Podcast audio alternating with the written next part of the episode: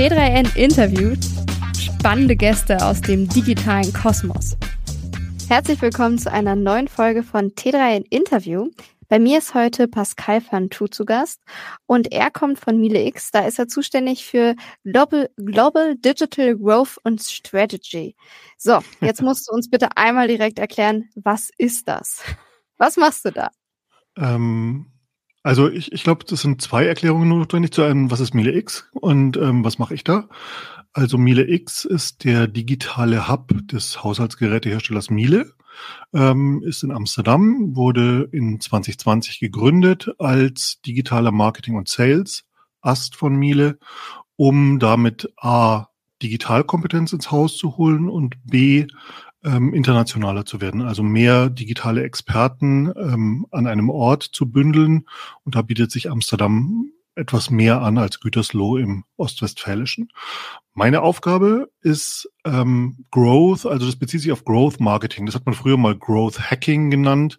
Ähm, der corporate konformere Begriff ist Growth Marketing. Also Digital Growth bedeutet, wie ähm, wachsen wir im Umsatz und Gewinn? Und ähm, Strategie, wie kommen wir dorthin? Also letztendlich diese zwei Punkte und zwar von einer übergreifenden Funktion her. Also weniger operativ, sondern eben strategisch. Das heißt, du dir überlegst dir die Strategie für die Zukunft, wie dann auch zum Beispiel bei Miele Wachstum erzeugt werden kann, eben über genau. digitale Kanäle. Im, Im Digitalbereich, genau. Also man, Strategie ist ja immer der Weg zu einem Ziel. Und da muss man natürlich zuerst mal feststellen, A, wo ist man? B, wo will man hin? Und die Strategie ergibt sich dann meistens relativ einfach aus der Verbindung dieser zwei Punkte, die entweder eine Gerade ist oder eine Schlangenlinie. Meistens in Unternehmen ist es eher eine Schlangenlinie, aber ähm, das ist praktisch der Ausgangspunkt von Strategie. Also wir haben einen, einen gewissen Anteil von Marktverhalten, von Kundenverhalten, die halt überraschenderweise online ähm, sich informieren und kaufen wollen. Und jetzt muss man sich halt die Frage stellen, was, was ist unsere Rolle als Hersteller dann in dieser Journey dieses Kunden? Und ähm, wie glauben wir, dass sich Markt und Kunden in Zukunft verhalten? Und was müssen wir dann jetzt tun, damit wir diesem Bedarf in Zukunft gerecht werden können? Ich würde da zum Einstieg gerne einmal bei Miele X bleiben. Du hast es mhm. ja gerade gesagt, es ist eine Schlangenlinie, wie sich das alles entwickelt. Wie sind denn gerade die Herausforderungen, die ihr habt im Bereich Digitalisierung im Marketing? Genau, also ähm, man muss, glaube ich, ein bisschen trennen den Bereich digitales Marketing und Sales und Digitalisierung. Also Digitalisierung bezeichnet ja eigentlich das gesamte Unternehmen, stellt sich der digitalen Herausforderung ähm, IT-Abteilungen würden sagen, ähm, wir haben Teams eingeführt, also ist das Unternehmen einen Schritt digitaler geworden. Zu einem gewissen Punkt stimmt das sicher auch, aber das hat jetzt zum Beispiel nicht viel mit Marketing und Sales zu tun, sondern es ist ja eher die Art der Zusammenarbeit. Also ähm, die Pandemie brach über uns alle herein. Wir sind in 2020 gestartet und mussten natürlich jetzt Leute einstellen. Also mussten wir digital arbeiten mit Leuten, die sich aus der ganzen Welt beworben haben, da die Interviews führen. Und natürlich ist es ein Schritt Digitalisierung. Aber der zweite, und da ist die Herausforderung ja, wie macht man ein 150 Jahre altes Unternehmen digitaler und was bedeutet es überhaupt, digitaler zu sein? Und die zweite Aspekt, was? ja. Genau darauf wollte ich eingehen. Was bedeutet das denn im Bereich Marketing bei euch? Genau, im, im Bereich Marketing bedeutet es einfach, dass man die Zielgruppe, die ja digital unterwegs ist, auch digital anspricht. Also es ist zuerst mal ganz banal. Ähm, sind es Social-Media-Kanäle? Sind das äh, digitale Anzeigen? Sind es digitale ähm, äh, Formate in Google und Co. Aber dann natürlich auch die Frage, was, was passiert denn? Also was für Endgeräte ähm, nutzen die Benutzer? Also die früheren Generationen haben immer sicher auf Laptops und Desktops sich ähm, bewegt. Inzwischen ist Mobile First ja ein, ein bekannter Ansatz. Also was bedeuten neue Formate bis hin auch zu Alexa, also oder Voice ähm, Controlled Interfaces. Also was ist dieser Weg des Kunden zur Information und zum Kauf? Das ist die eigentliche Frage im Digitalbereich. Also ähm, eine, eine Formulierung einer einer Antwort zu einer noch nicht gesprochenen Frage. Also die Frage kommt in einem Kanal, der ist digital, ähm, und darauf muss es eine Antwort geben, idealerweise im gleichen Kanal. Das ist ja so, wie wenn man ähm, zu einem Laden geht im E-Commerce und der würde sagen, ähm, tut mir leid, unsere Öffnungszeiten sind geschlossen. Das wäre jetzt eventuell eine Offline-Antwort in einem Online-Kanal. Das ist ja irritierend. Also man kann natürlich diese Antwort geben oder ganz am Anfang vom Internet haben Zeitschriften ihre PDF-Version erzeugt und dann zum Download zur Verfügung gestellt. Das war dann die Digitalisierung 1.0 vielleicht. Ja? Also es gibt diesen neuen Kanal und jetzt muss man da ein, ein, eine Antwort geben. Und da ähm, ist kanalspezifisches Handeln natürlich ein Aspekt, der es angenehmer macht für den Kunden. Also nur, dass es jetzt im Internet ist, ist noch nicht digital. Du hattest gerade angesprochen Mobile First. Ich glaube, das ist unseren ZuhörerInnen gemeinhin bekannt. Du bist aber eben auch mal kurz auf die Sprachassistenten. Du hast sie zumindest mhm. mal mit einem Wort erwähnt. Ja. Ist das was bei MileX, wo ihr sagt, das ist für uns spannend? Also ob unsere Kunden demnächst Alexa oder vielleicht auch ein anderes Gerät fragen, hey, ich brauche eine neue Waschmaschine. Ich glaube, der Use Case ist eher ungewöhnlich, aber ähm, tatsächlich ist es so, dass wir ähm, bei Miele schon lange mit Sprachassistenten zusammenarbeiten. Also sie benutzen, um zu experimentieren und die kann, kannst du auch anbinden. Also du kannst fragen, wie lange läuft meine Waschmaschine noch, zum Beispiel. Also kannst Google, ähm, Alexa und Co. da dran anbinden und kriegst diese Antwort dann aus der Sprachassistenz. Also ist natürlich ähm, eine Form, nicht in den Keller zu gehen und auf den, das Display zu schauen, ist halt, äh, um so einen Assistenten zu fragen. Und es gibt mit Sicherheit Use Cases, wo das sinnvoll ist. Ich glaube nicht, dass es so viele Use Cases gibt, wie man mal gedacht hat. Also es hat, ist schon limitiert und ähm, auch die, die Eingrenzung, gerade die Siri-Nutzer haben eher das Gefühl, dass das Sprache nicht so das ist, was man sich mal drunter vorgestellt hat. Ich glaube, die Revolution ist ja jetzt gerade um die Ecke und ChatGPT ähm, als, als Dialogform ist ja eigentlich nur noch ein paar Klicks entfernt davon, ein Sprachinterface zu sein. Das also, stimmt. Aber ich würde trotzdem noch einmal nachhaken. Ja, Beim Bereich Marketing, da geht ihr jetzt hm? nicht groß auf Sprachassistenten. Nein, nein, das ist kein, sicher kein Fokus. Also wir bewegen uns da, wo der Nutzer ist. Wir wollen jetzt nicht den Nutzer dazu bringen, pass auf, du kannst die ähm, Miele Waschmaschine oder äh, du könntest jetzt äh, mit uns nur noch in, in, in Sprache kommunizieren. Also das wäre ja ein Zwang, der würde überhaupt keinen Sinn machen. Also man muss schon da sein, wo die Nutzer sind. Wenn jetzt alle Nutzer allerdings Sprache benutzen würden, dann wären wir da. Das heißt, umgekehrt seid ihr noch quasi Mobile First ist auch euer First weiterhin, wo ihr weiter probiert, entwickelt, auf die NutzerInnen zugeht. Ich glaube, das ist ähm, abhängig von der Phase der Journey. Also es gibt Fälle, da ist Mobile First tatsächlich der Ort. Ähm, ich glaube, eine Waschmaschine wird man nicht so häufig mobil kaufen, aber man wird mobil schauen, ähm, die Fehlermeldung 1, 2, 3, wenn ich gerade an meiner Waschmaschine stehe, was bedeutet die eigentlich? Das ist dann Mobile First Case. Also es gibt Unterschiede, also ich glaube, man kann es nicht so generell sagen. Es gibt Fälle, da ist Mobile das Device der Wahl und es gibt Fälle, das ist einfach nicht. Wie geht ihr denn mit dieser Herausforderung auch aus deiner strategischen Sicht um, dass ihr eben einfach aufgrund der Journey eurer Kunden immer diesen diese Vermischung habt von, ich gehe vielleicht vor Ort schauen, ich gucke mhm. online, wo kaufe ich dann? Das macht es ja nicht leichter unbedingt. Und wahrscheinlich ja. wird es auch in Zukunft so bleiben, dass ich mir die Waschmaschine gerne vor Ort angucke oder den Herd oder was auch immer. Also ich glaube, ähm, es ist herausfordernd und es wird immer komplexer. Ähm, man als als Kunde oder als, als ganz normaler Nutzer stellt man sich das ja relativ einfach vor und sagt, ähm, ich, ich gehe in einen Laden und der muss mich doch genauso kennen, wie wenn ich mich auf der Website einlogge. Ähm, tatsächlich ist es organisatorisch ein bisschen schwieriger. Ähm, zum einen sind es unterschiedliche Kanäle, die meistens in unterschiedlichen Abteilungen sind und ob die gut zusammenarbeiten oder nicht, ähm, kennt jeder von sich.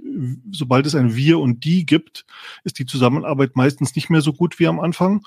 Und dann gibt es noch eine zweite Stufe der Komplexität. Das ist, dass wenn ein Händler, der nicht zum Unternehmen gehört, ja auch mit dem Kunden kommuniziert. Da gibt es sowohl im Automotive-Bereich als auch in allen anderen Handelsstrukturen die Diskussion, ist es jetzt der Kunde des Händlers oder ist es jetzt der Kunde des Herstellers? Und der Händler hat natürlich zu Recht die Aussage äh, zu sagen, das ist mein Kunde und ich gebe dir jetzt nicht seine Daten, weil sonst könntest du ja direkt mit ihm sprechen. Und genauso ähm, sieht der Hersteller es andersrum. Also wie, wie lösen die das jetzt organisatorisch? Aber das Lustige dabei ist ja, dem Kunden ist es total egal. Der Kunde sagt ja, ich gehe da jetzt hin und möchte mein Problem gelöst bekommen. Klärt doch das bitte, ohne dass ich jetzt da irgendwie involviert bin. Und ähm, wie du schon sagst, das ist die Herausforderung. Also es, es kommen immer mehr Kanäle, immer mehr Abteilungen sind spezialisiert darauf, Lösungen für diesen Kanal anzubieten. Und der Kunde sagt, hey, äh, ich habe mein Handy jetzt in die Hosentasche gesteckt und gehe jetzt rein in den Laden und möchte eigentlich genau die gleiche Experience da weiter haben, wo ich gerade aufgehört habe, in der App zu sein. Ist ja für euch dasselbe als, als T3N. Also ihr habt ja auch Nutzer, die in den unterschiedlichen Kanälen unterwegs sind. Die Seamless Experience wollt ihr denen ja genauso bieten. Aber wie geht ihr denn damit um? Du hast ja diesen Konflikt, den kleinen Konflikt mhm. angesprochen, Händler, Hersteller. Jetzt aus Miele-Sicht seid ihr Hersteller. Was sind da eure Lösungsansätze? Der erste Lösungsansatz ist, da zu sein, wo der Kunde ist und nicht religiös zu werden oder jetzt dogmatisch im Sinne von, der Kunde muss bei uns kaufen und er darf jetzt nicht mehr beim Handel kaufen. Das wäre totaler Quatsch. Der Kunde kann ja entscheiden, wo er kaufen will. Ähm, es gibt ein paar Einschränkungen, wo wir sagen, es gibt eventuell Orte, wo wir unseren Brand nicht gut repräsentiert sehen. Also zum Beispiel ähm, gibt es Plattformen, wo es keine Kontrolle gibt, ob das Gerät, was unter diesem Namen dargestellt wird, auch wirklich ein Original ist. Und das wären dann zum Beispiel Plattformen, wo wir nicht aktiv sind, weil wir dieser, dieser Irritation eigentlich nicht Vorschub leisten will, wollen.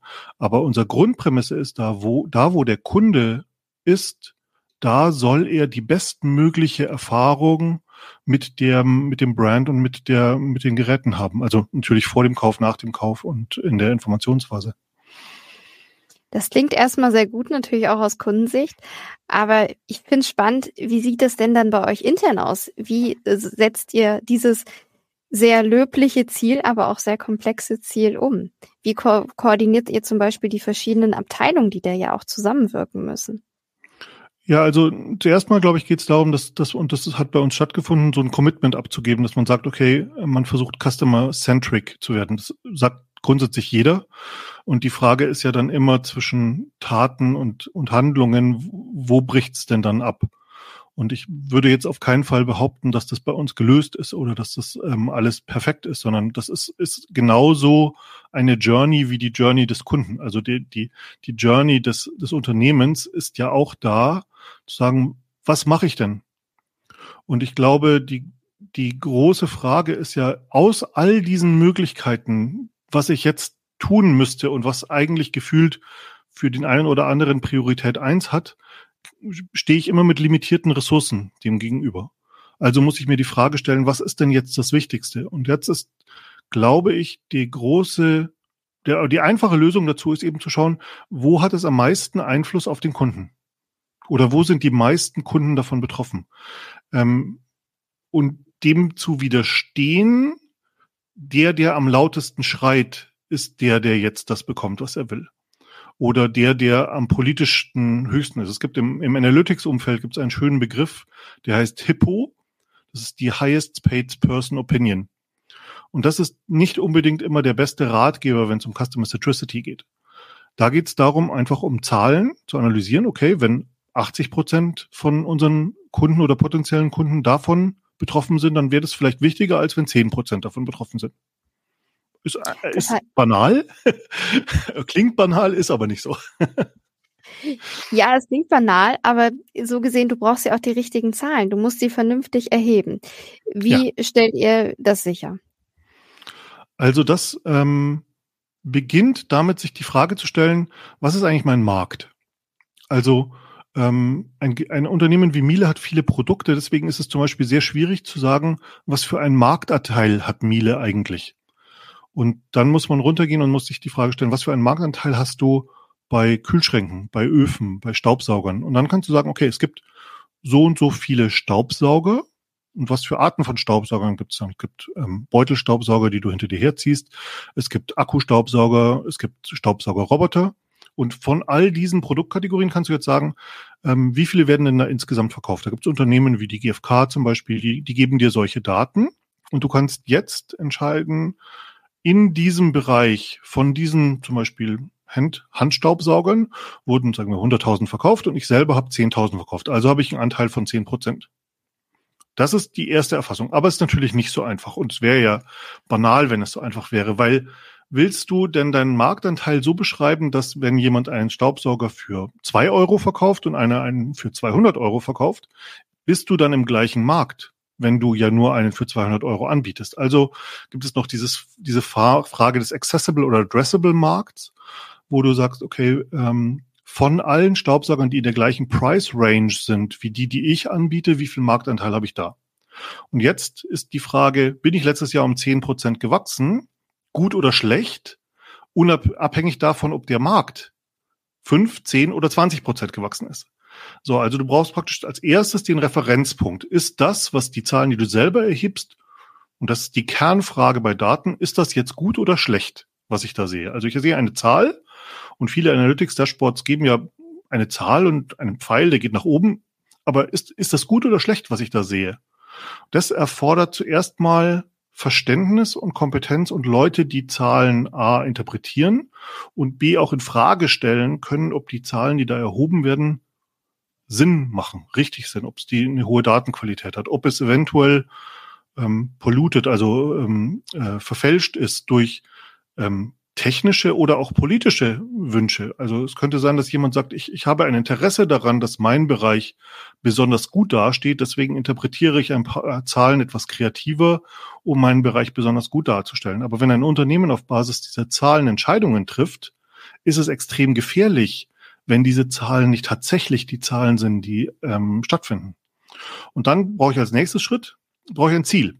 Also, ob ich gut oder schlecht bin, ist einmal abhängig vom Markt und einmal abhängig davon, wo will ich eigentlich hin.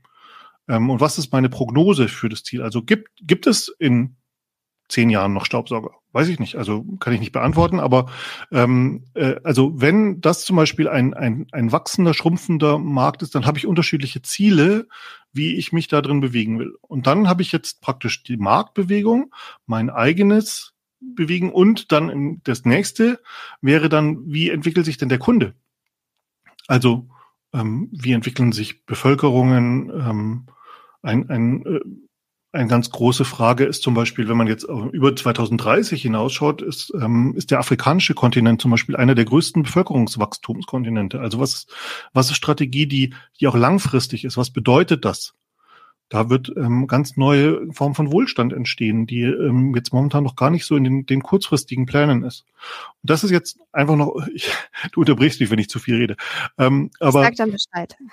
Ähm, das ist ein, ein Aspekt, den ich zum Beispiel sehr interessant finde. Wenn du in einem Aktien ähm, notierten Unternehmen bist, ist deine Hauptpriorität das nächste Quartal.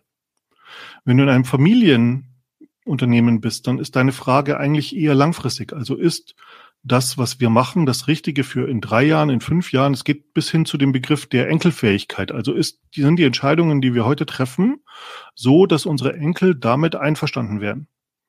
Und das ist eine ganz neue Dimension, finde ich, die man sich dann gerade auch im strategischen Bereich dann eine andere Herausforderung hat. Also was bedeutet das? Was bedeuten die Entscheidungen, die wir heute treffen für eine Welt in fünf Jahren, zehn Jahren, 15 Jahren? Allerdings musst du dafür natürlich auch den Raum haben, du musst die Experten haben. Das, was du gerade angesprochen hast, du brauchst ja auch die Leute, die entsprechend die Daten interpretieren können, die eben merken, okay, vielleicht sind die Daten nicht rein genug. Kleine Unternehmen haben vielleicht nicht so viel Möglichkeiten. Ja. Wie, wie könnten die damit umgehen? Hast du da vielleicht Tooltips oder sagst du, ihr braucht mindestens einen Experten? Das ist eben wichtig, um langfristig auch am Markt bestehen zu können? Mhm.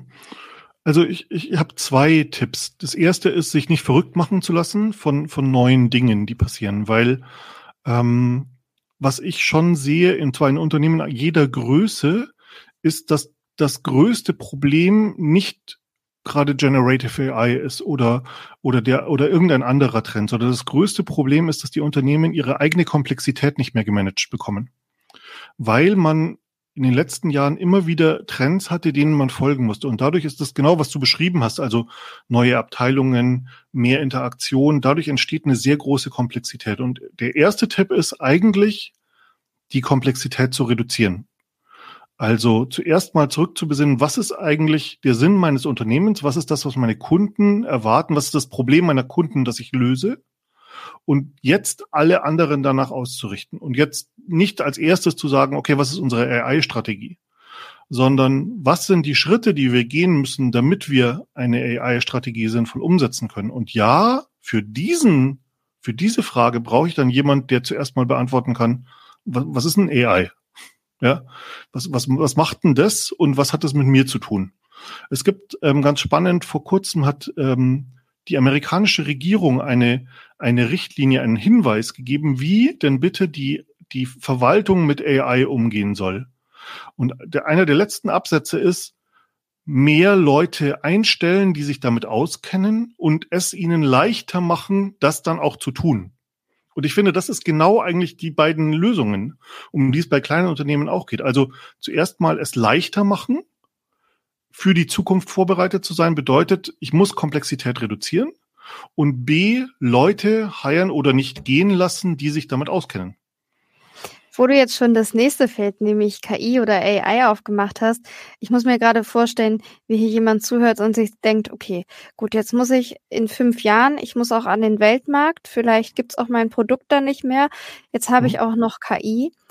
Auch wenn du sagst, Komplexität reduzieren, könnte ich mir vorstellen, dass da auch gerade im Kopf viel Komplexität wieder entsteht. Ja. Wie, wie lässt sich damit umgehen? Also du hast ja gesagt, Step by Step, aber bevor ich vielleicht mit KI anfange, sollte ich ja erstmal im Unternehmen gucken, wen habe ich, wo will ich hin, oder?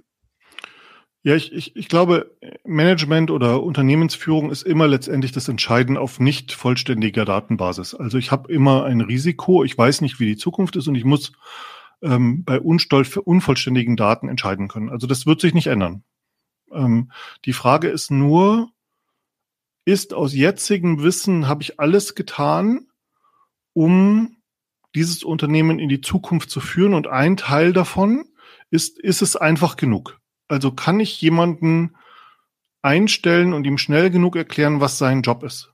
In unterschiedlichen Teilen des, Unter des Unternehmens. Und wenn ich aber nur Mitarbeiter beschäftigen kann, die schon 30 Jahre bei mir sind, weil die die einzigen sind, die verstehen, wie man was machen muss, dann glaube ich, bin ich nicht bereit für den nächsten Schritt. Dann ist das meine größte Herausforderung, diesen, diese Vereinfachung hinzubekommen. Jetzt könnte man sagen, naja, vielleicht ist manches keine Rocket Science, anderes ist Rocket Science und da kann ich nicht ähm, mal hingehen. Die, und es gibt bestimmt Bereiche, da ist das falsch. Ich glaube, ich habe nur viele Bereiche gesehen, da ist es nicht, da ist es einfach. Da ist es ganz, ganz einfach. Und ähm, Abteilungen oder Menschen versuchen durch durch Blendwerk eigentlich abzulenken von der Kernfrage, was ist das Unternehmen? Also das Unter äh, ein Unternehmen existiert ja nicht zum Selbstzweck. Ein Unternehmen hat einen Sinn, sowohl für den Kunden als auch für den Eigentümer. Wenn ich an den Punkt komme und sage, okay, was ist, no, was ist jetzt wirklich nötig, um genau diese zwei Dinge zu erfüllen? A, es gibt das Unternehmen morgen noch, weil es nicht ewig Verlust machen kann, zum Beispiel. Also das wäre wär zum Beispiel sinnvoll.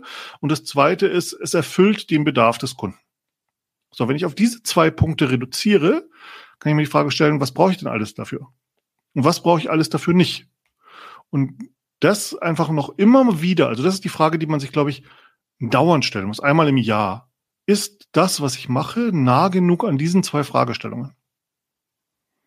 Also erstmal die Basis schaffen und wenn ich die beiden Fragen beantworten kann, kann ich mich dann dem Thema KI zuwenden. Wo kriege ich überhaupt das entsprechende Wissen her, wenn ich vielleicht noch gar nicht so fit bin, sondern eher in den typischen Smalltalk sage, ja, ja, KI machen wir auch, ist super wichtig. Also ja, ich, ich glaube, das ist so wie bei jedem, bei jedem anderen Trendthema, was in den letzten 30 Jahren durchs Dorf getrieben wurde. Also ähm, es gab, gab irgendwann die, die Internet-Experten, also die, die, die schnellst, also es gibt eine schöne Grafik, glaube ich, im, die durch LinkedIn gegangen ist.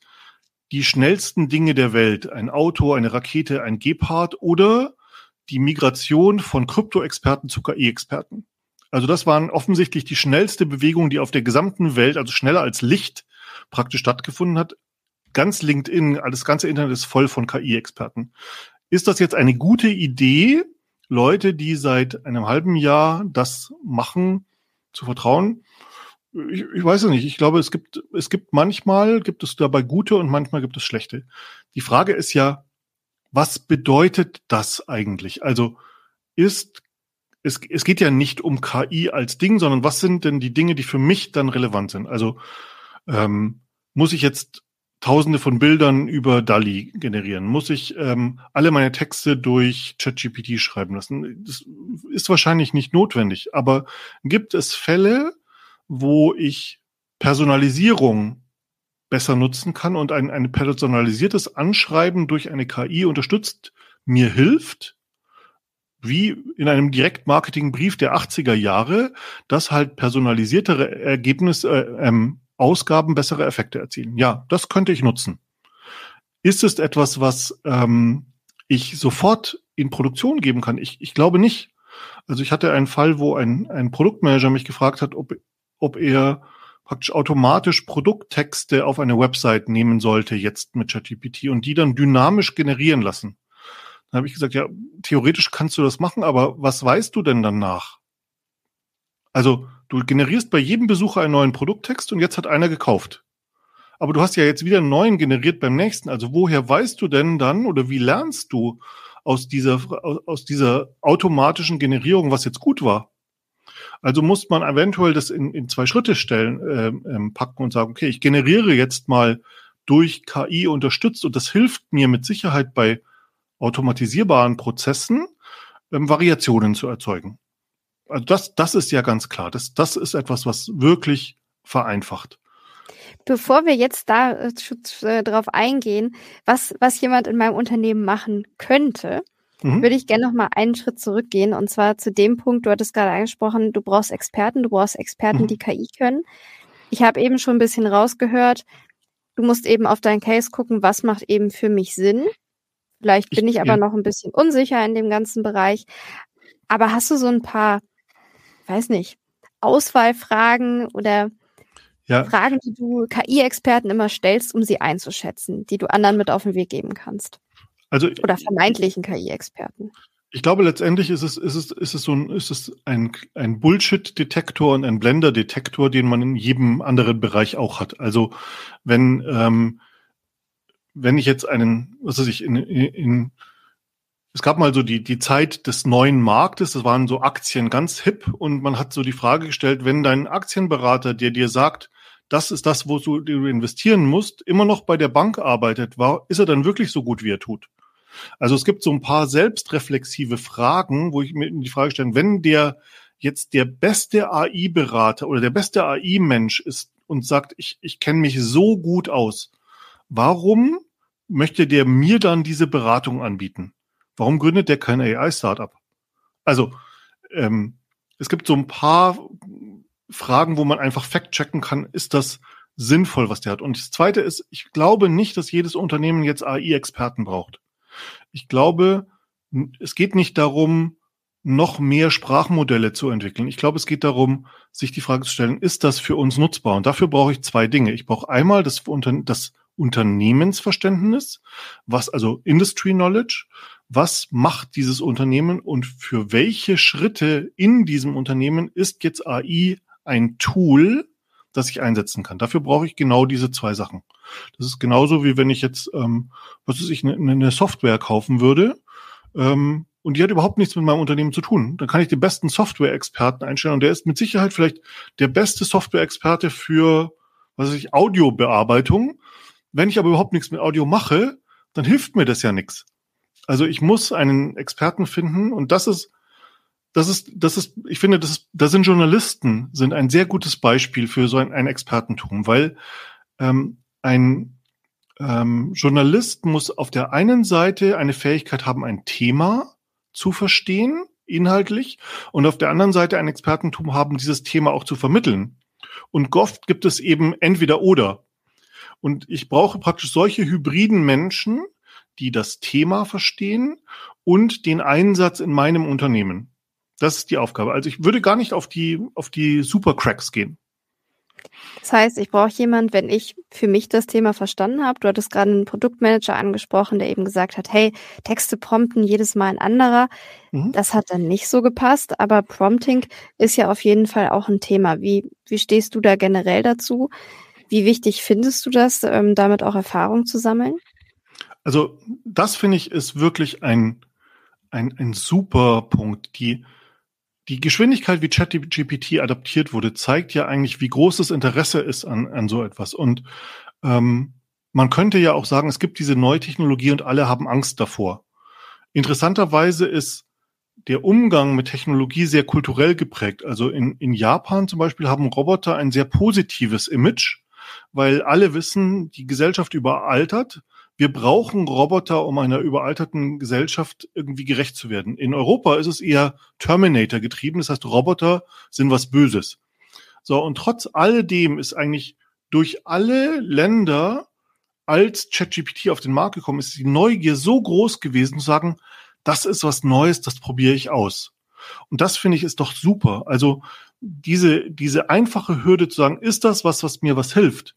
An Sachen auszuprobieren. Das ist, glaube ich, extrem wichtig, weil die, die, die Welt wird sich weiter verändern in einer, in einer sehr großen Geschwindigkeit. Und ich glaube, die, das Ausprobieren muss erhalten werden. Man darf jetzt halt nur nicht in, in zwei Richtungen kippen. Das eine ist, oh, es kann noch nicht das, was ich will, also schiebe ich es weg.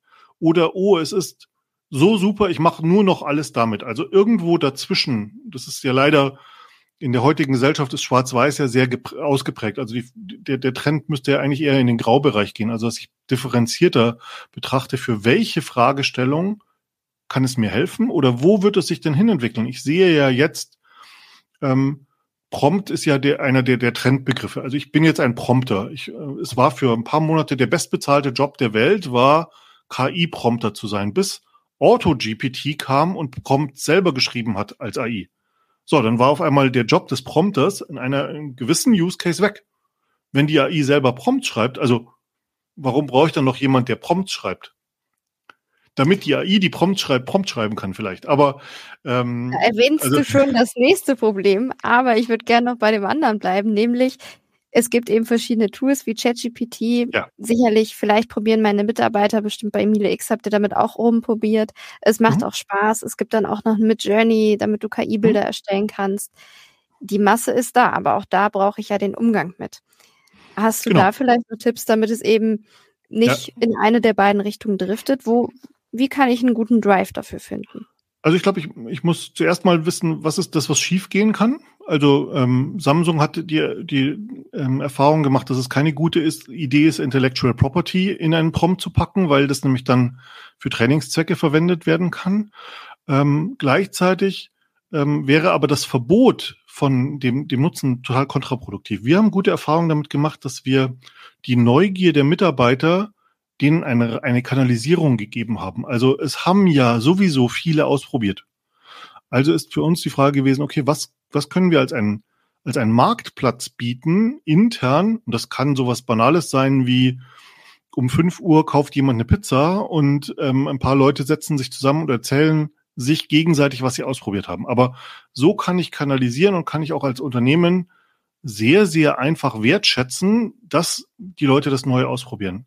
Gleichzeitig nutze ich aber auch diese Erfahrungen und das, das freiwillige Wissen. Das ist ja, das ist ja meistens keine Arbeitszeit, die die Leute da reinpacken. Also wie kann ich diese, dieses Engagement über die Arbeitszeit hinaus so wertschätzen, dass es für das Unternehmen auch Wert erzeugt? Also auf der einen Seite die Gefahren besser zu verstehen und auf der anderen Seite die Chancen besser zu verstehen. Habt ihr da bei Miele X irgendwie Leitlinien gegeben? Am Anfang habt ihr ein Factsheet verteilt, ich meine, jemand wie du, der wird mhm. dafür einfach noch ein anderes Gespür haben, als jemand, der jetzt sagt, hey, ChatGPT, mega spannend, habe ich noch gar nicht irgendwie mich mit KI beschäftigt, einfach mal ausprobieren.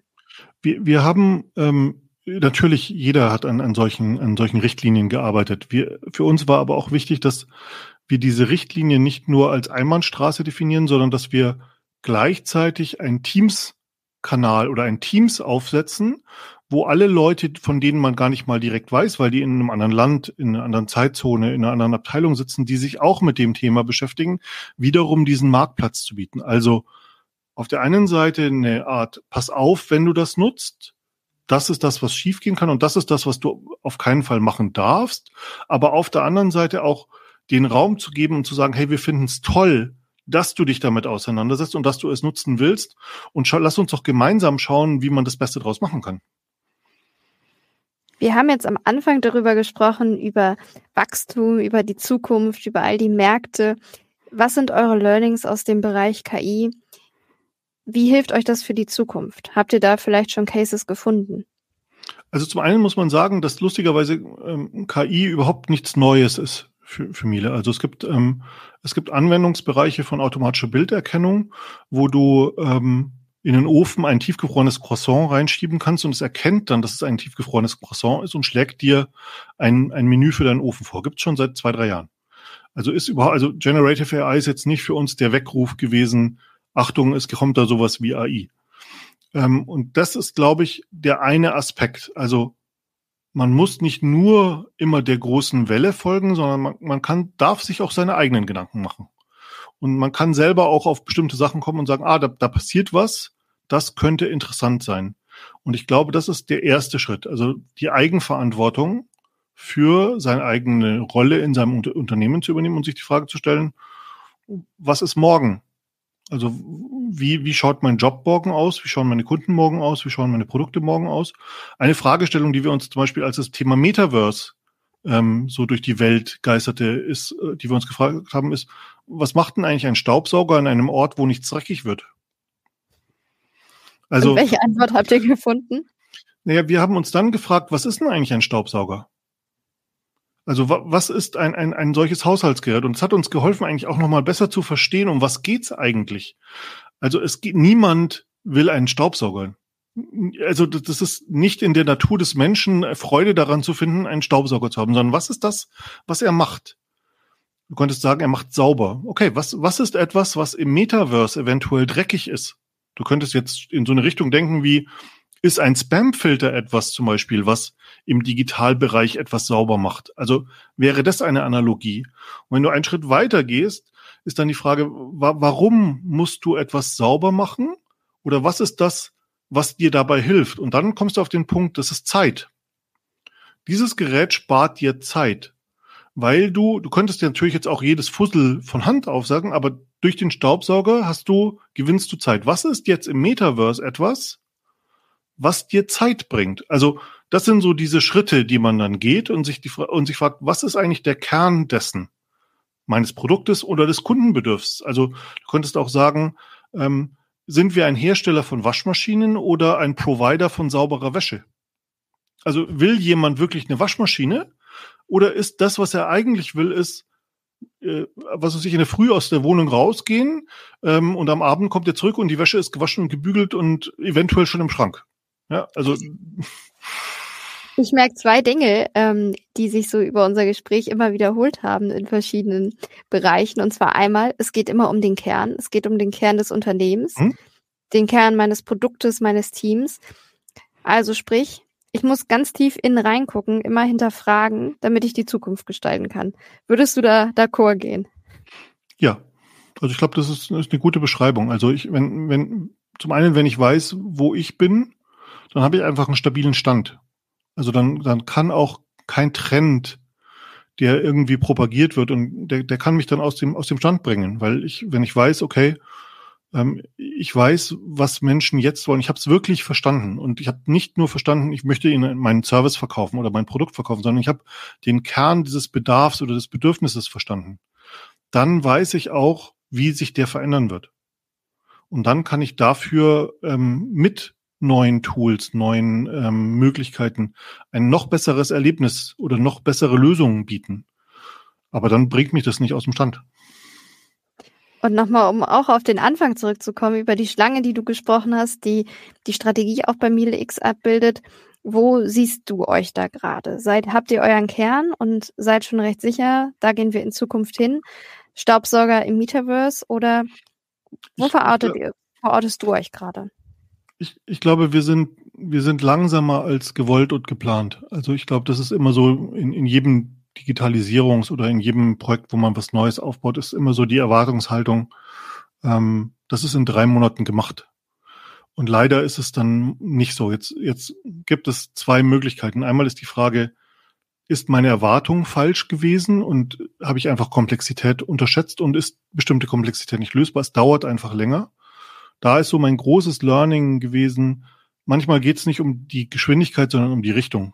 Also die Bewegung geht in die richtige Richtung und meine eigene Ungeduld kann nicht der Maßstab dafür sein, wie schnell ein paar hundert Leute oder tausend Leute ihre Richtung verändern. Das, das ist nicht richtig. Also das wäre, wäre vermessen, das zu behaupten, dass, dass mein Anspruch da der, oder mein Anspruch ist, klingt schon wieder so, so rechthaberisch, sondern einfach nur mein, mein, mein Gefühl das Falsche ist ähm, oder das Richtige. Ähm, das ist sicher ein Punkt, an, an, an dem man es, an dem wir sind. Der andere Punkt ist, ähm, letztendlich, glaube ich, ist es immer eine Frage von Leadership. Und ähm, das ist völlig egal, ob es Digitalisierung ist oder Internationalisierung oder neue Märkte, neue Produkte. Die Frage ist, wir arbeiten immer mit Menschen zusammen und arbeiten Menschen gerne in einem Umfeld oder für in einem Team oder nicht. Und was dann diese Menschen machen, ist meistens, also meiner Meinung nach wahrscheinlich eher sekundär. Ich glaube, der, der, der Kern ist, habe ich ein Team, mit dem ich was nach vorne bringen kann und dieses Team, wenn es gut genug ist, wird sich der Situation anpassen. Es gibt ein ganz berühmtes Buch, das heißt ähm, from, from Good to Great. Und da ist einer der Sprüche ist, get the right people on the bus and the wrong people off the bus. Und wohin der Bus fährt, ist zu dem Zeitpunkt gar nicht klar.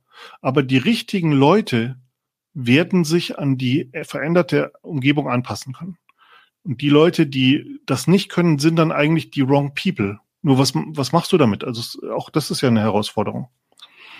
Ist das so, eine, die, ja, die ihr fürs nächste Jahr noch habt bei Miele X? Oder sagst du, der Bus, da sitzen die, richtige, die richtigen Leute drin? Uns ist auch ganz grob klar, was Miele X ist, was Miele ist. Wir haben den Kern und jetzt volle Fahrt voraus. Ich glaube, die Herausforderung hast du in jedem Tag. Die hast du in jedem Tag, in, je, in jedem Job. Ähm, Menschen verändern sich jetzt nicht ganz grundsätzlich, aber Umgebungen verändern sich. Und selbst wenn, wenn dein Schreibmaschinentechniker der beste Schreibmaschinentechniker war, den du hattest und menschlich auch total super war, wenn du keine Schreibmaschinen mehr verkaufst, dann, dann muss irgendwas passieren. Also, und ähm, die Geschwind, also es gibt ja nicht so Konstantes wie die Geschwindigkeit des Wandels, beziehungsweise eigentlich hat ChatGPT uns ja gezeigt, dass die Geschwindigkeit viel, viel schneller ist, als wir uns eigentlich zugestehen wollen. Und die Frage ist, wie können wir auf der einen Seite menschliche Stabilität erzeugen? Also wie können wir ein, ein Team bilden, das sich dieser Herausforderung stellt? Also letztendlich ist ja eine Frage, wie entwickelst du deine Leute weiter? Also sind die Leute, die du eingestellt hast, werden die in einem halben Jahr oder einem Jahr den gleichen Job machen? Und ich würde sagen, wahrscheinlich in den seltensten Fällen. Aber wie kannst du sie dabei begleiten, auch als Führungskraft, dass das, was sie in Zukunft machen werden, ein Schritt ist, den ihr gemeinsam geht in einem Team? Dann ist das wahrscheinlich auch das, was dich im nächsten Jahr begleiten wird als Führungskraft, nämlich genau die Frage, wie geht's, wie geht's weiter mit uns? Ja, also ich, ich glaube, also ich glaube, mein Job als Führungskraft ist eigentlich immer überflüssig zu sein. Ich ja, würde sagen, das ist doch ein guter Abschluss für diesen Podcast. Ja, mit Sicherheit. Aber äh, die Ernsthaftigkeit dahinter ist ja, ähm, es gibt Führung, die alles entscheiden will. Und die, wo alles, äh, kennst du ja selber aus deiner eigenen Erfahrung. Es gibt Leute, die, die müssen bei jedem Ding das letzte Wort haben. Ich glaube, Führung ist das erm, äh, ähm, Ermöglichen von Mitarbeitern eigentlich den Job zu machen, auch wenn ich nicht da bin. Und das ist zumindest mein Verständnis davon. Ja. Dann danke ich dir für diesen Ausflug äh, zum Thema Zukunft, Zukunft mit KI, Wachstum und wie es weitergeht, auch bei Miele X. Vielen, vielen Dank, dass du heute bei uns warst. Und in dem Sinne würde ich sagen, bis zur nächsten Folge. Ich bin Stella Sophie Wojcak und habe mich gefreut, dass ihr zugehört habt. Bis dann.